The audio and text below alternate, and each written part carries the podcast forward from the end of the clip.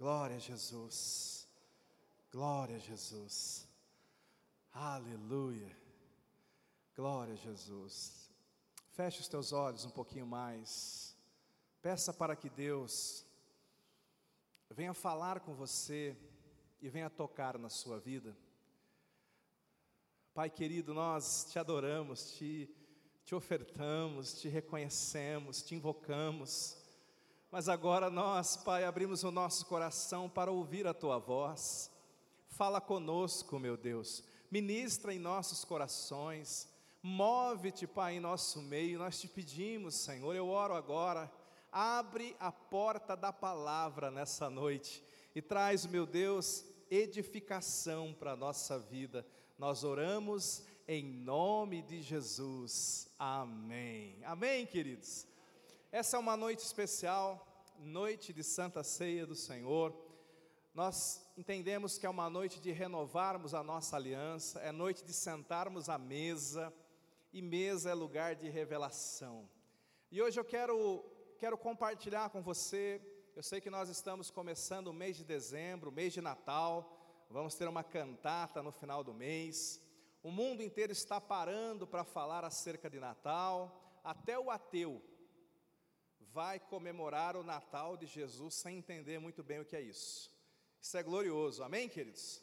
Ah, pastor, mas eu penso que Jesus não deve ter nascido no dia 25, todos os dias são dia de Jesus. Sim, irmãos, todo dia nós celebramos Jesus, é verdade. E também provavelmente Jesus não nasceu mesmo no dia 25, mas nós não nos importamos com isso. O que ocorre é que foi escolhida essa data para nós lembrarmos do nascimento dele. E eu gostaria que você pensasse nisso. O nascimento de Jesus, a vinda dele, não só o nascimento há dois mil anos atrás, quando ele nasceu naquela manjedoura, mas a vinda de Jesus para a nossa vida, para o nosso coração, o que isso tem que significar para nós. E eu quero ministrar, compartilhar você, com você rapidamente aqui acerca dos nomes de Jesus. Lá no Antigo Testamento, o nosso Deus Todo-Poderoso, ele se apresentava com vários nomes diferentes. É verdade que o principal deles você conhece, Jeová, diga Jeová. Foi assim que ele se apresentou para Moisés. Quando Moisés perguntou para Deus: Qual é o teu nome? Ele disse: meu nome é Jeová, eu que sou, eu que era, eu que serei, eu sou o eterno. É isso que significa Jeová. Porém, quando você começa a ler o Antigo Testamento, talvez você fique um pouquinho confuso, porque tem momentos que Deus se apresenta como Jeová Rafá, o Deus que cura. Outros momentos, esse mesmo Deus que você conhecia como Jeová Rafá, ele vai se apresentar como Jeová Shalom, o Deus que dá paz. Então você pensa, bom, ele mudou o nome, agora ele é Jeová Shalom, ele é o Deus que dá paz, ok. Mas daqui a pouco esse mesmo Deus se apresenta como Jeová Jiré, o Deus que provê, o Deus que abençoa, o Deus que supre. Outros momentos é Jeová Nissi, o Senhor é a nossa bandeira. Outro momento é o Senhor dos exércitos, e por aí vai. E você pode ficar um pouco confuso com relação a isso. Afinal, você pode perguntar: qual é o nome do meu Deus? E há um princípio poderoso, profundo, e muito importante que você tem que guardar no seu coração, quando você olha para todos estes nomes de Deus, guarde esse princípio, porque é sobre isso que eu quero falar esta noite. O nome de Deus é aquilo que você precisa dele naquele momento. Uma das coisas mais lindas do nosso Deus, preste atenção nisso, é que o nosso Deus, em seu poder e glória e por amor, ele se torna aquilo que você precisa naquela hora. Deixa eu melhorar isso para você. Alguém está em guerras, alguém está em lutas, alguém está atribulado, alguém está vivendo um tempo de muita dificuldade, de confusão. Então essa pessoa invoca a Deus, e ela invoca dizendo: Deus, eu preciso de paz. Então Deus vem para essa pessoa, e Deus se apresenta para ela, dizendo: Eu sou o Senhor que é a sua paz. Receba o meu shalom sobre a tua vida. Receba a paz sobre a tua vida. Em outro momento, nós temos alguém ali que está atravessando um momento muito difícil de escassez, um momento muito complicado. E essa pessoa então começa a buscar a Deus, ela precisa de suprimento. E Deus então ele vem até essa pessoa, mas ele vem com uma outra face, e ele se apresenta, ele diz: Olha aqui o meu cartão, o meu nome é Jeová Jireh, conte comigo, eu sou Deus da tua provisão, eu sou Deus que provê aquilo que você precisa, eu sou Deus que se importa, eu sou Deus que cuido de você e da sua família. Em outros momentos, você tem alguém ali no Antigo Testamento ameaçado, porque exércitos vêm contra ele, porque inimigos se levantam contra ele. Então, ele vai invocar o nome do Senhor. Pai, o Senhor pode me ajudar? Deus, o Senhor pode me ajudar? E Deus, imagine, eu estou parafraseando. Deus dizendo o quê? Se eu posso te ajudar, meu nome é Senhor dos Exércitos. É claro que eu posso te ajudar, meu filho. É claro que eu posso te ajudar, minha filha, porque eu me torno para você aquilo que você precisa.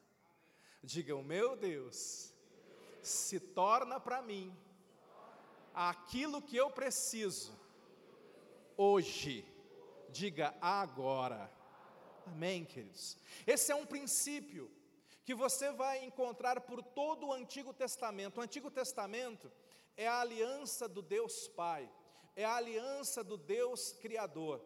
E o Deus Criador, ele se manifestava o tempo todo no Antigo Testamento dessa maneira.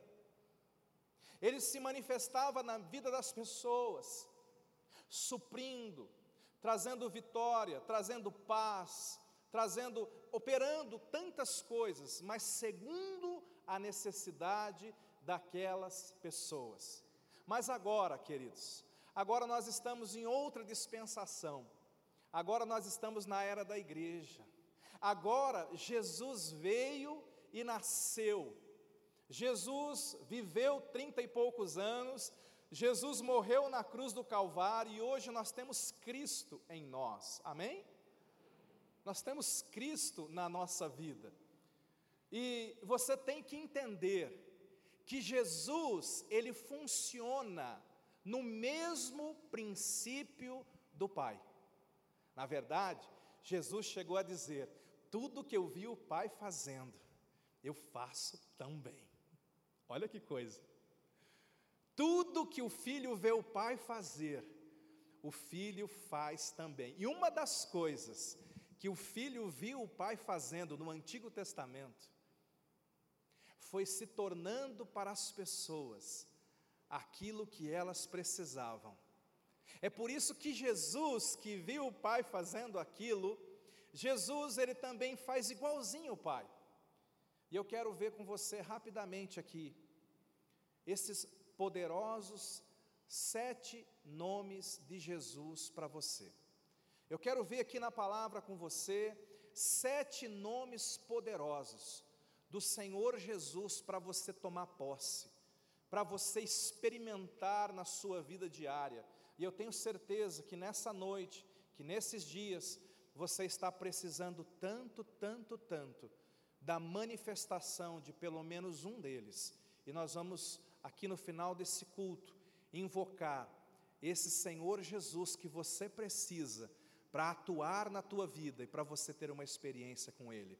Eu quero te convidar para ir lá para o livro de Isaías, no capítulo 9, no verso 6. Eu sei que é um texto tão conhecido, Isaías capítulo 9, verso 6. E deixa eu já também falar uma coisa importante sobre esse texto. Isso aqui é uma profecia, irmãos.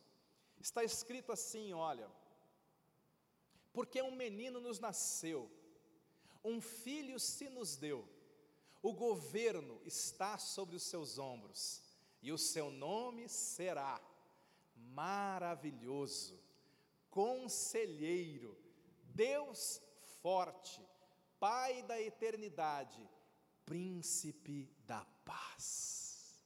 Olha que coisa poderosa. Deixa eu te mostrar algo aqui.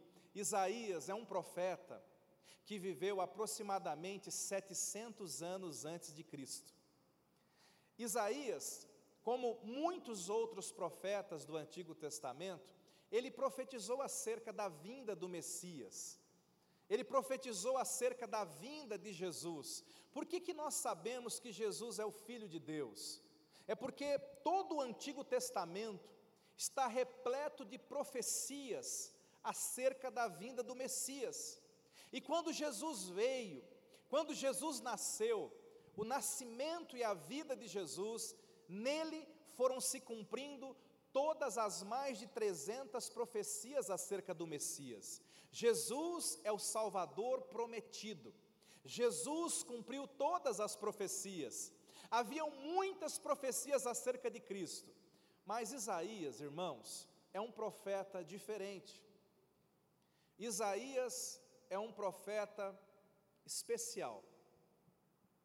Muita gente falou sobre Cristo. Muita gente falou profecias acerca do Messias. Mas Isaías, ele teve uma intimidade tão grande com Deus. E ele conseguiu falar algumas coisas tão profundas acerca de Jesus, que ele, se, ele é chamado, apelidado, de o profeta messiânico, porque ele foi o profeta que mais profetizou sobre Jesus.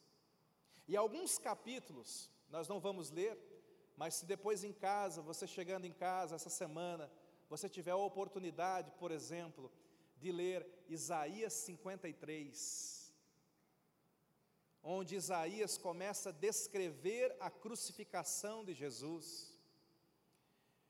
E Isaías faz isso com uma riqueza tão grande de detalhes. Ele começa a dizer como ovelha muda foi levado ao matadouro, não havia parecer nem formosura. Ele foi moído pelas nossas transgressões, o castigo que nos traz a paz estava sobre ele. Isaías vai descrevendo melhor do que aqueles homens que estavam, os evangelistas, que estavam do lado de Jesus. Isaías faz uma descrição mais profunda do que quem viu presencialmente. Imagine, Isaías estava vendo pelo Espírito, 700 anos antes, pelo Espírito, esse, esse homem começou a receber revelações tão grandes da parte de Deus, acerca de Jesus. Meu irmão, minha irmã, nós precisamos de revelação acerca de Jesus. Eu e você, se há uma oração que nós temos que fazer é: Senhor, revela-te a mim, revela-te a mim, revela a tua glória, revela a tua grandeza, revela o teu amor, revela os teus sonhos, revela os teus planos, revela o teu coração, revela o teu poder. Você tem que pedir revelação. Nós temos que andar por revelação nessa terra. Pastor, o que é revelação? Revelação é um conhecimento que só Deus dá. Nós adquirimos muito conhecimento lendo livros, assistindo, conversando, aprendendo com professores, mas existe um conhecimento que só Deus dá.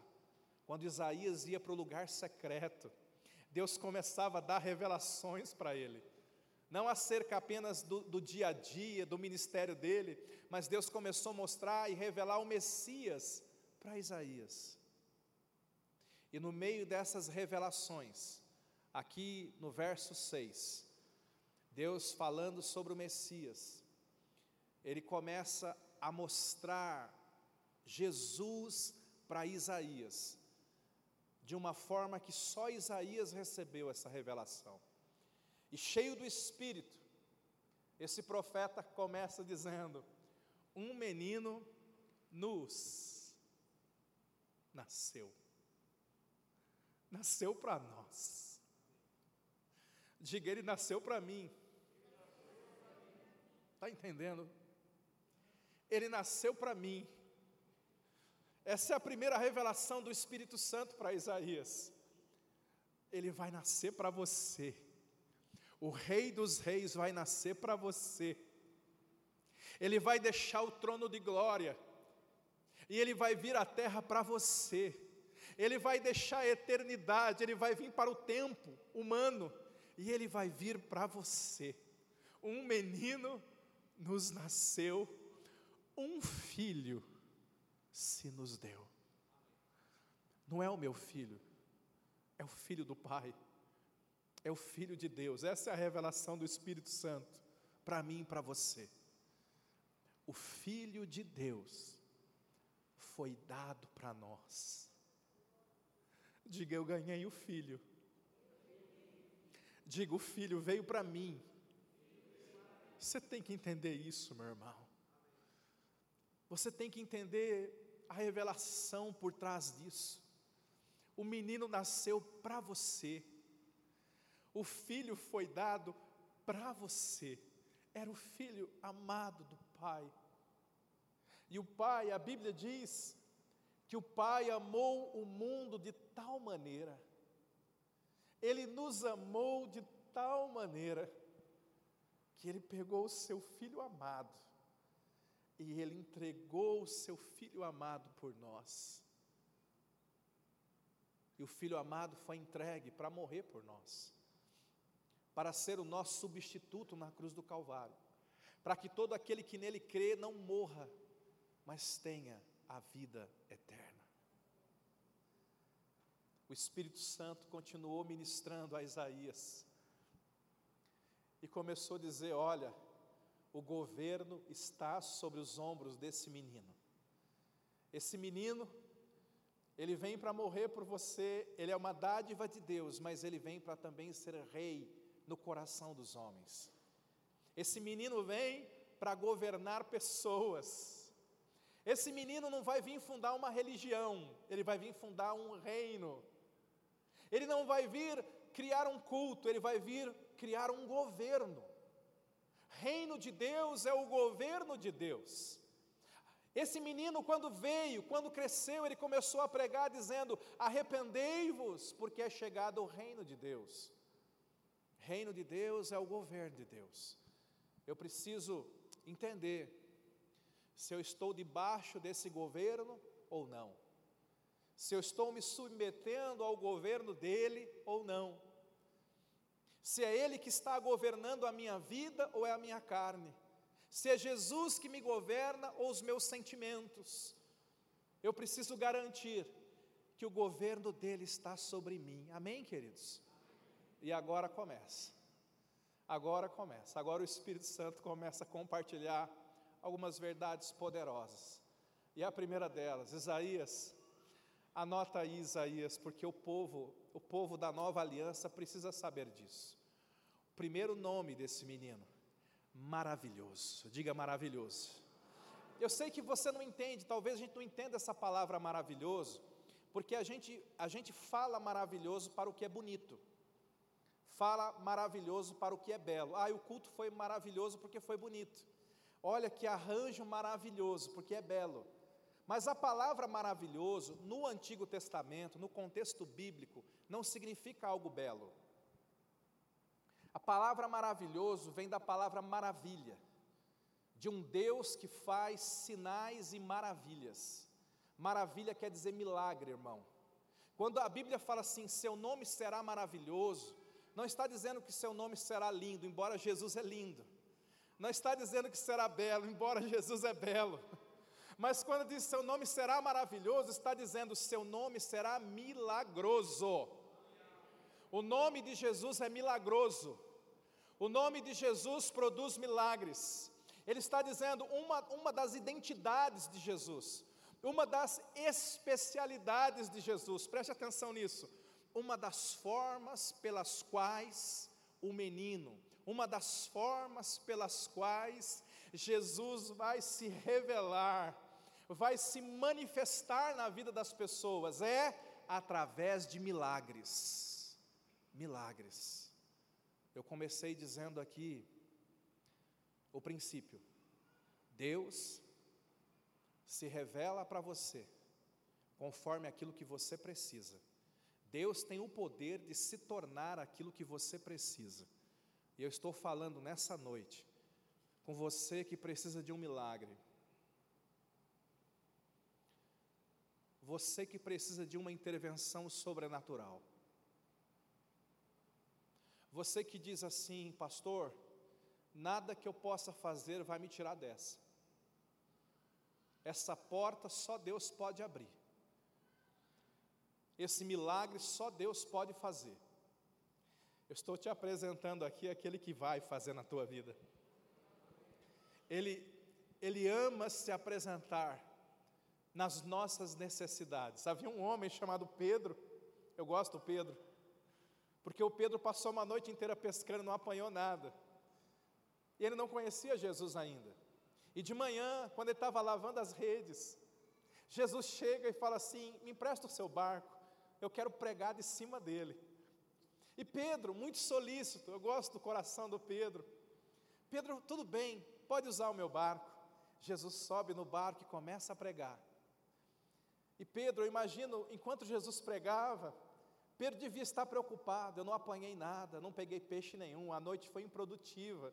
Eu vou chegar em casa de mãos vazias. Pedro não sabia, mas daqui a poucas horas ele estaria experimentando uma pesca. Como é chamada a mesma pesca, irmãos? Maravilhosa. Sabe por quê? Uma pesca milagrosa. Enquanto Pedro estava ali preocupado, Jesus pregando e Pedro pensando, eu fico imaginando nosso Jesus pregando de cima do barco do Pedro, e no seu coração, o Jesus maravilhoso já estava juntando o cardume de peixes. E Jesus já estava pensando: Ah, Pedro, você ainda não me conhece, mas eu vou me revelar para você como maravilhoso, como aquele que opera milagres. É mais ou menos como você nessa noite, é mais ou menos como você nesses dias. Você está tão preocupado, você está tão carregada de preocupações, mas o Senhor Jesus está preparando os teus cardumes, e Ele quer se revelar a você, e você pode invocá-lo, você deve orar a Ele, você deve invocá-lo, Senhor, eu te invoco, Jesus maravilhoso. O Senhor é o meu maravilhoso, o Senhor é aquele que opera milagres na minha vida. E sabe, quando Jesus termina de pregar, ele fala: Pedro, lança a rede, e resumindo, Pedro lança, e vem aquela pesca milagrosa. Veja, Pedro não era convertido, gente. Talvez você esteja me escutando, talvez você esteja pela primeira vez na igreja, ou você esteja vindo há poucos dias, ou quem sabe você esteja me assistindo e nunca pisou dentro de uma igreja. E há um pensamento religioso de muita gente tem pessoas que pensam assim: bom, eu primeiro tenho que ser crente para depois receber milagres. Sabe, Jesus operou muitos milagres no Novo Testamento. Muitas pessoas foram até Jesus atrás de curas, atrás de soluções. Para nenhuma delas Jesus perguntou: Você é crente? Você quer me servir? Primeiro você tem que entregar a sua vida para mim depois eu opero o milagre, para nenhuma delas. O nosso Jesus maravilhoso é maravilhoso para todos aqueles que o invocam. Mas, pastor, e se eu invocar um milagre, receber o um milagre e depois não quiser mais saber de Jesus? Jesus tem muito mais milagres para dar. Quem está perdendo é você. Teve pessoas que receberam milagres de Jesus que não voltaram nem para agradecer. Mas Jesus nunca se arrependeu de ter manifestado milagres na vida de ninguém. Então você deve invocar esse nome, diga ele é maravilhoso. Diga, Ele é milagroso. Amém, queridos? O nome de Jesus tem esse poder, é por isso que você ora em nome de Jesus, é por isso que você expulsa demônios em nome de Jesus, porque o nome de Jesus é maravilhoso, é milagroso. Agora, a palavra também diz que Ele também é conselheiro. Essa é uma outra manifestação do Senhor Jesus. E eu quero aqui te mostrar que a maior parte dos cristãos, eles querem o maravilhoso, mas não querem o conselheiro. Eles querem o milagre, mas não querem o conselho de sabedoria. Tem muitas pessoas que querem a pesca milagrosa, mas não querem administrar.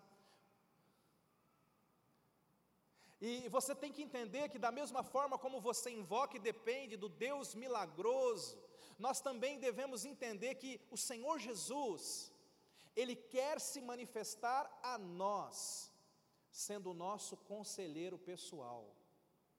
Você tem um mentor.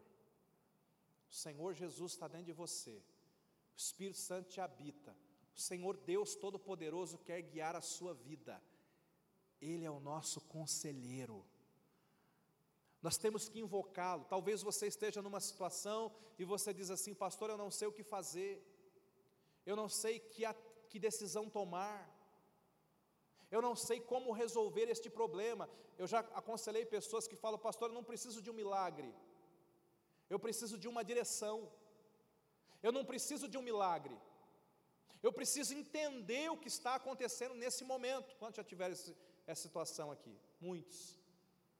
Para você, Jesus quer se revelar como Deus conselheiro, como aquele que vai te aconselhar. Jesus é o meu coach. Diga, Jesus é o meu mentor. Ah, meu irmão, nós temos o melhor mentor do mundo você tem, Ele quer se revelar para você dessa forma, amém? Agora, o nosso problema, o pastor Narciso pregava ontem, falava sobre isso, né? muitos de nós oramos e falamos, falamos, mas não ouvimos o Senhor. Eu lembrei de uma historinha do T.L. Osborne. T.L. Osborne conta que no início do ministério ele passava três horas orando, e havia um senhor que era uma espécie de conselheiro dele, e aquele senhor foi na casa do T.L. Osborne acho que umas três vezes, e toda vez que chegava lá, a esposa dizia, ah, ele está orando. Aquele senhor ficava esperando um tempinho e depois ia embora. Isso aconteceu por três vezes. E na terceira vez, aquele senhor, antes de sair, falou para a esposa do, do Osborne. T.L. Osborne foi um grande evangelista, gente, né, usado por Deus no mundo inteiro. E, e aquele homem falou para a esposa do T.L. Osborne, falou, avise o Osborne que Deus é muito educado. Enquanto ele estiver falando, Deus não vai interrompê-lo. Mas quando ele se calar, Deus vai começar a falar. Pegou aí? A gente às vezes ora, ora, fala, fala, fala, mas a gente não para para ouvir Deus. Não para para ouvir Jesus. Deixa eu te dizer, no teu devocional, essa semana, reserve um tempinho para ouvir. Você vai lá, você lê a Bíblia, você ora, você pede, você adora, mas depois, faça algo. Alguns chamam isso de oração silenciosa. Faça a oração silenciosa. Qual é? É a oração de ficar em silêncio. É você apenas se aquietar. É apenas você ficar em silêncio. E você deixar Jesus falar com você. Quando você fizer isso, Ele vai começar a se manifestar com conselhos, com direções para a tua vida, amém, queridos? A Bíblia diz também, olha que o Isaías, ali debaixo da unção do Espírito Santo, o Senhor também revelou algo para ele. O Senhor disse: O seu nome também será Deus forte. Diga Deus forte. Por que isso? Porque o Senhor sabia que alguns de nós estaríamos enfraquecidos. O Senhor sabia que alguns de nós cansaríamos. Sabia que crente se cansa? Crente se cansa. A gente se cansa. A gente enfraquece. A gente pode desanimar. Nós sofremos lutas, nós sofremos retaliações, nós estamos no meio de uma guerra espiritual nós estamos caminhando para os últimos dias na terra. Alguns eu também concordo, creem, eu concordo, creio nisso, nós estamos no começo do fim. Há 20 anos atrás, quando eu ia ouvir pregações de pastores escatologistas, o que, que é isso, Jonas? Pastores que falavam do tempo do fim. As pregações de 20 anos atrás, os pastores escatologistas, eles falavam de profecias que iam acontecer.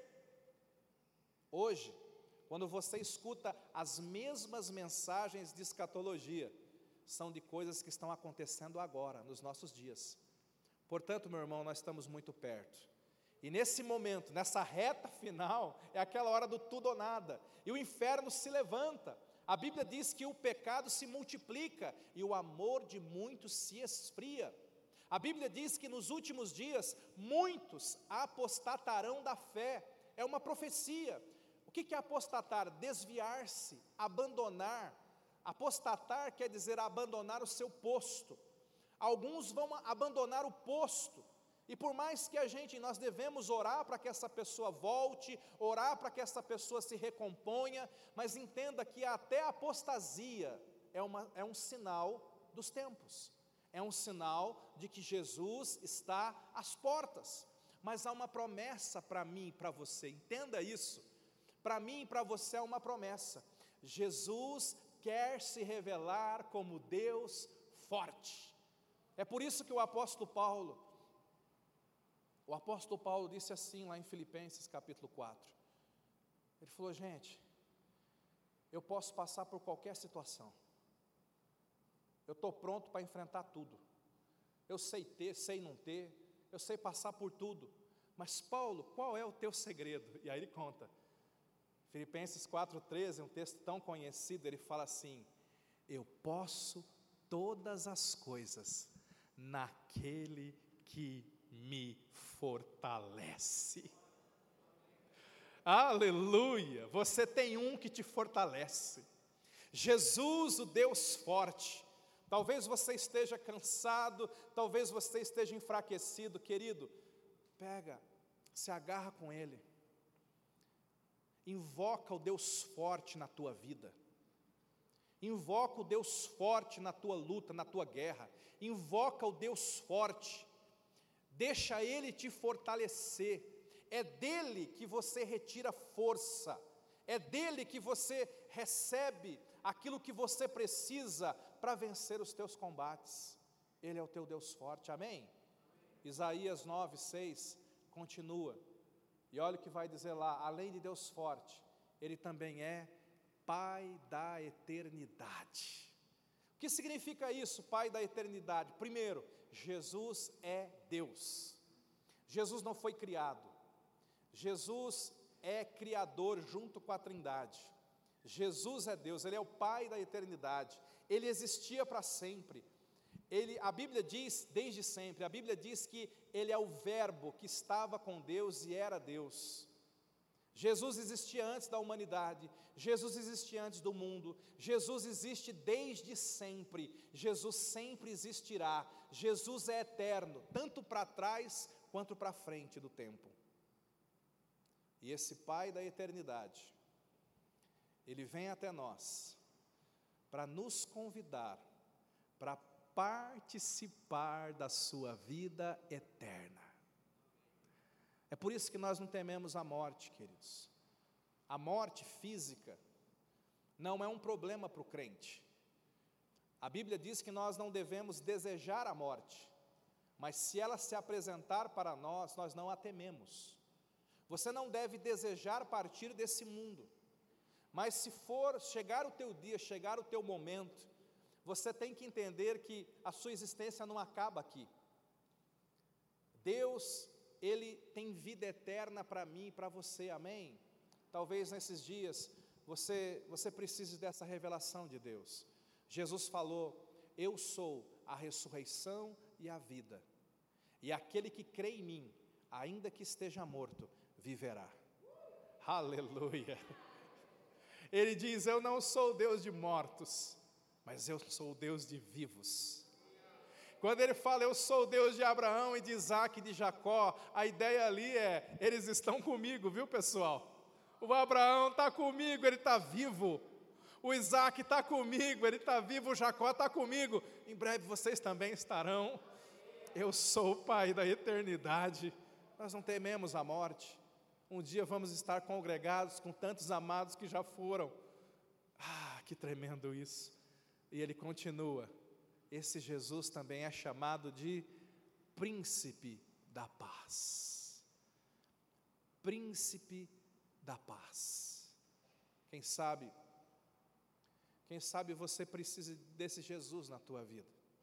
Talvez você esteja com problemas nos seus relacionamentos. Talvez você esteja sem paz interior. Você está ansioso. Você está preocupado. Quem sabe você não tem a paz espiritual na tua alma. Jesus quer se revelar a você como o príncipe da paz. Que paz? Que paz é essa? A primeira paz que Ele quer derramar sobre você é a paz com os céus, é a paz com Deus, porque se você está em pecado, então você não tem paz com Deus. Quem vive na prática do pecado vive com medo. Quem vive na prática do pecado, longe de Deus, vive, vive preocupado, vive em temor, vive escondido. E Jesus quer que você tenha paz com Deus, diga com Deus. Mas não só a paz com Deus, pastor, eu já recebi Jesus, eu estou caminhando na Sua palavra, não sou perfeito, pastor, mas eu estou andando com Ele, eu já tenho paz com Deus. Então agora você precisa receber a paz de Deus na sua vida, a paz de Deus nos seus relacionamentos, a paz de Deus no seu coração, que a paz do Senhor, a paz de Cristo, que excede todo o entendimento, possa vir sobre você. Essa paz não depende das circunstâncias. Ele, Jesus fala assim: Eu vos dou a minha paz, a minha paz vos dou, e eu não vou-la dou como o mundo a dá. Por quê? Porque a paz de Cristo é uma paz que você sente, mesmo no meio da guerra. Você não precisa que esteja tudo bem para você estar em paz. Jesus, ele, ele quer se manifestar, esse príncipe da paz, ele quer derramar sobre você uma paz sobrenatural, antes da solução do teu problema, está entendendo isso? Tem gente dizendo assim: olha, pastor, eu preciso resolver o meu problema para ter paz. Você não entendeu a Bíblia. A Bíblia é: você vai, vai ter fé para receber uma paz sobrenatural antes de resolver o teu problema. Pau está quebrando lá fora, você está em paz. Coisa está feia, você está em paz. Governo, país, está em paz. Empresa, está em paz. Relatar tá tudo, estou em paz. Por quê? Porque a minha paz não depende de outros a não ser do meu Deus. Amém, queridos. Isaías capítulo 7, verso 14, para a gente fechar, o tempo já foi, né? Isaías 7, 14, vamos só mais esse. Portanto, o Senhor mesmo vos dará um sinal: eis que a virgem conceberá e dará à luz um filho. E olha esse nome de Jesus, Emanuel. Emanuel quer dizer Deus conosco. Quer dizer Deus comigo. Essa profecia falada por Isaías foi repetida pelo anjo.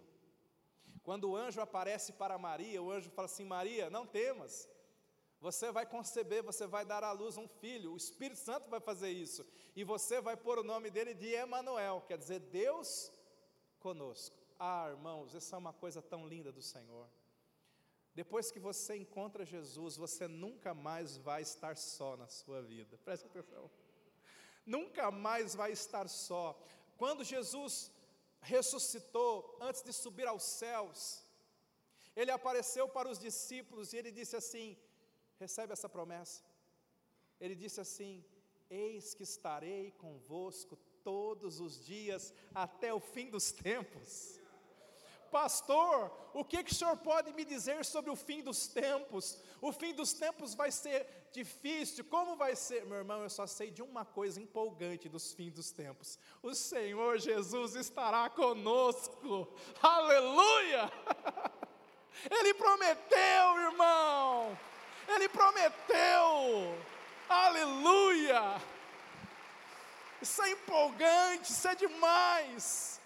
É uma promessa, pastor. O que, o senhor pode me dizer sobre o meu futuro? Eu procurei a cartomante, eu procurei não sei o quê. O que o senhor pode me falar do meu futuro? Meu irmão, eu tenho uma certeza no seu futuro: o Senhor Jesus estará em cada um dos dias do seu futuro, porque Ele prometeu não vai ter nenhum dia do seu futuro que ele não esteja lá. Ele disse: Eu estarei convosco todos os dias, até o final até o fim, presença dEle conosco. Ah, pastor, mas e se eu for para o lado errado? Olha que lindo, Salmo 23, o verso 1, 2 e 3 é maravilhoso, não é? O Senhor é o meu pastor, nada me faltará. Ele me guia, e me guia para onde? Para veredas de justiça, para pastos verdejantes. Ele me guia para águas tranquilas. Quantos querem ser guiados? Ah, eu quero ser guiado, Jesus me guia para as veredas da justiça, me guia para os pastos. Ai, como é bom ser guiado. Mas o verso 4, o Davi, é nesse momento que a gente se identifica com Davi. Porque o Davi fala assim: por mais que ele nos guie, tem dia que a gente anda. Tem dia que ele fala, vai para aquele pasto verdejante. Mas a gente, muito cabeça dura, tem algum cabeça dura aqui fora eu e Davi?